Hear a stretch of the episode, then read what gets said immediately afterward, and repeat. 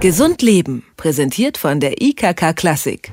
Wer heutzutage kein Englisch spricht, hat schlechte Chancen im Berufsleben. Zwei Fremdsprachen wie Englisch und Französisch sind normal. Wer dann noch eine dritte Sprache kann, Spanisch zum Beispiel, das bringt viele Vorteile.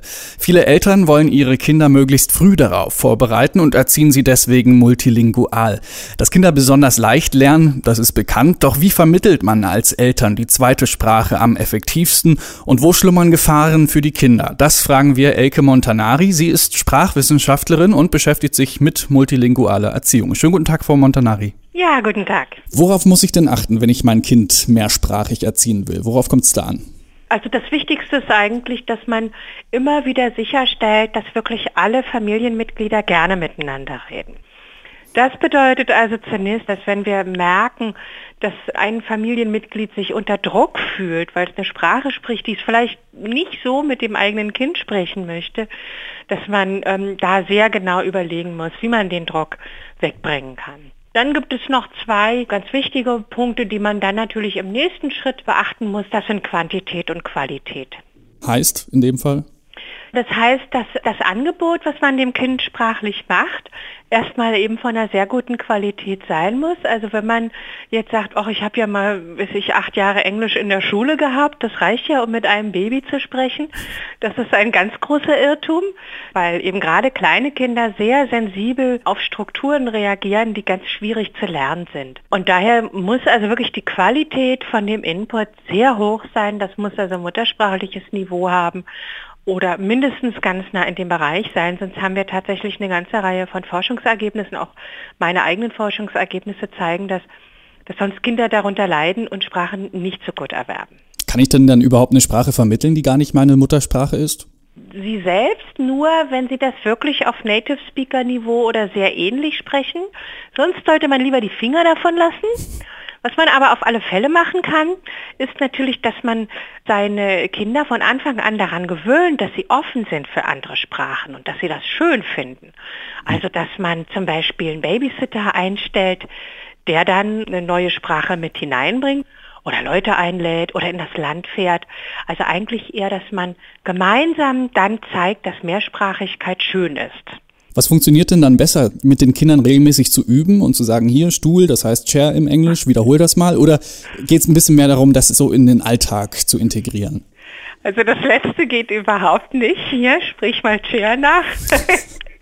das geht völlig nach hinten los. Da lernen die Kinder weniger, als wenn sie mit denen irgendwie mal äh, drei Wochen nach England fahren und dann irgendwie am Strand die spielen lassen mit anderen Kindern. Ja. Nein, es muss wirklich in der Kommunikation eingebunden sein. Es muss auch einen Sinn machen. Bis zu welchem Alter kann ich denn damit anfangen mit der multilingualen Erziehung? Ja, so ungefähr bis 80 schon. Bis also, 80? Ja, also das ist ähm, so, dass wir auch im hohen Alter noch sehr Beispiele dafür haben, dass Sprachen auch noch äh, gut und zum Teil auch sehr gut gelernt werden können. Es ist ähm, nicht so, dass man sagt, also man muss jetzt ein gutes Englisch im ersten Lebensjahr angefangen haben, damit das wirklich sehr gut wird. Wir haben sehr viele Sprecher, die spät angefangen haben, eine Sprache zu lernen. Da ist eigentlich die Empfehlung, früh diese Anbahnung zu machen, also Kontakte zu schaffen aber eben sich nicht dem Druck auszusetzen, dass es irgendeine Schwelle gäbe. Kleine Kinder können das aus dem Input herausziehen, ältere Kinder haben dann zum Beispiel die Schrift zur Verfügung, die das Lernen wieder ganz anders macht, auch wieder erleichtert. Welche Vorteile bringt das dann den Kindern, außer dass sie zwei Sprachen können? Das bringt äh, nicht mehr und nicht weniger als den Vorteil, dass man seinen Alltag bewältigen kann, dass man mit seiner Familie sprechen kann. Ne? Stellen Sie sich vor, ein deutsch-italienisches Elternpaar bekommt Kinder. Diese Kinder müssen sich ja auch mit den italienischen Großeltern und Cousins verständigen dürfen. Und das bedeutet einfach zunächst erstmal, dass ihnen der ganze Reichtum der Familie und der Kultur zur Verfügung steht. Also geistig bedeutet das, dass Kinder früh Erfahrungen mit Sprachlernen gemacht haben, also mehrsprachige Kinder sind deutlich weniger erstaunt, wenn Sprachen unterschiedliche Lösungen für etwas finden. Also hier ein Beispiel, wenn man spät eine Sprache lernt, dann haben Lerner oft Schwierigkeiten und finden das ganz merkwürdig, dass im Deutschen der Mond männlich ist hm. und auf Französisch ist das jetzt weiblich. Und das ist so ein Detail, was sie einfach ganz schwer erstmal annehmen können. Ja. Und mehrsprachigen Kindern ist das völlig klar. Nun kennt man das, viele Eltern sind sehr ehrgeizig, wollen ihre Kinder ganz früh schon äh, mehrere Sprachen beibringen. Welche Nachteile oder welche Gefahren schlummern denn da auch hinter dieser Erziehungsmethode? Zunächst erstmal das, was ich gleich am Anfang auch angedeutet hatte. Ähm, wenn das dazu führt, dass man nicht mehr gern miteinander spricht, dann ist das natürlich äh, äh völlig kontraproduktiv. Das geht dann total nach hinten los. Was ähm, auch zum Teil ähm, merke ich hier in Beratungsanfragen ankommt, da entsteht dann Druck in der Familie, da sagt dann der eine Partner zum anderen, du, wieso sprichst du denn nicht Englisch mit dem Kind, das haben wir doch vereinbart. Und dann fühlt sich der andere Partner kontrolliert und das Kind merkt das dann, dann redet das Kind schon gar nicht mehr. Also das sind so Druckkonstruktionen, wo dann häufig sich die Eltern wundern, wieso ist mein Kind so auffällig aber eigentlich ist das wirklich hausgemacht.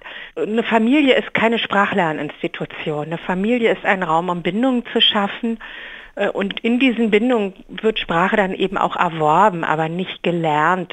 Wie ist das dann zum Beispiel in der Schule? Haben die Kinder dann, dann weniger Probleme mit den Sprachen umzugehen? Oder ist es vielleicht sogar so, dass sie dann so Fehler in der Grammatik haben, in so ganz grundsätzlichen Sachen, die sie dann vielleicht im Alltag nicht so beigebracht bekommen haben? Na, das kommt drauf an. Wenn das ein ähm, muttersprachlicher Input ist, dann sind das ja Native Speaker. Dann erwerben die die zweite Sprache, also genauso wie die erste. Und dann haben sie die Schwierigkeiten, die alle Muttersprachler in der Schule haben, nämlich dass man sagt, das sagen wir zu Hause immer so und dass die Lehrkraft sagt, deshalb kannst du es noch lange nicht ja. so schreiben. Das kennen wir aus dem Deutschen, das hm. ist im Englischen oder Französischen ganz ähnlich. Hm. Wenn ich jetzt Eltern habe, die meinen, dass ihr Schulenglisch gut genug ist für ihr Kind, vielleicht noch mit einem schönen deutschen Akzent, dann wird dieses Kind große Mühe haben, wenn es das überhaupt schafft, dann so einen hammerharten deutschen Akzent wieder loszuwerden. Man sollte den Kindern immer das geben, was wirklich das Beste ist und das auch für die Sprache gucken, welche Sprache ist dann wirklich meine beste. Das sollte man tun. Soweit also die Sprachwissenschaftlerin Elke Montanari über Gefahren und Chancen von multilingualer Erziehung. Vielen Dank. Danke auch. Gesund Leben, präsentiert von der IKK Klassik.